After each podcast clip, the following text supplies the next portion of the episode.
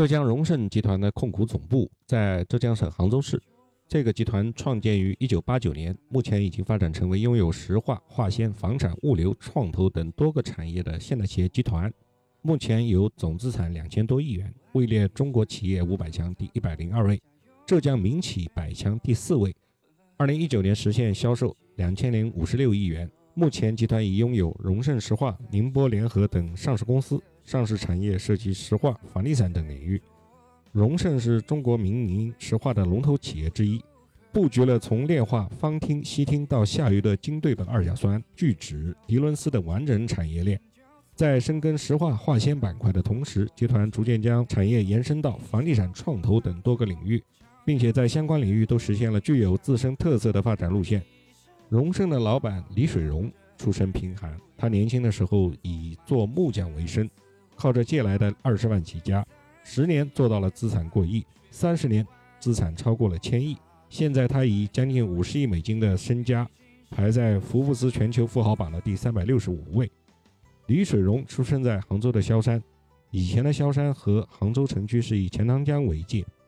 在改革开放大潮里边，萧山人也确实敢于勇立潮头，争当弄潮儿。这个地方着实出了不少的民营企业家，比如说民营企业家的曾经的常青树鲁冠球先生。高中生的化工大王徐冠巨先生，当然还有我们的木匠出身的化纤大亨李水荣。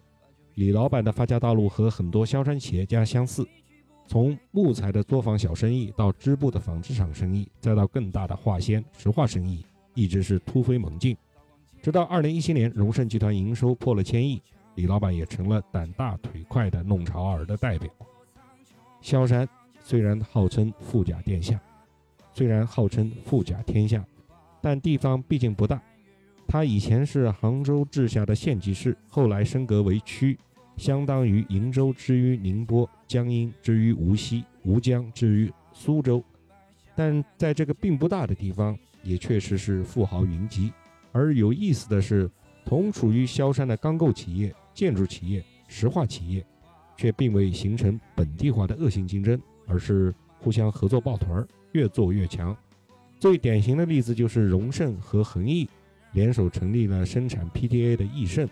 二零零二年，荣盛还没有能力独立承担数十亿的投资，而是选择和本是竞争对手又同在萧山的恒毅石化合作，既避免了恶性竞争，又能共享先发红利。李老板有一个女儿，名字叫李萍，但是为人极为低调，鲜少出现在公众场合。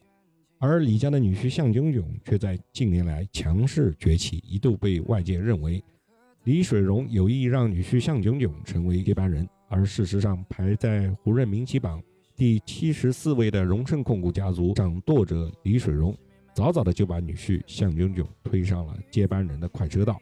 二零一七年，硕士学历的向炯炯从浙江荣盛控股集团有限公司的董事长助理晋升为了公司总裁，而这位姑爷。还同时兼任了杭州萧山区政协委员，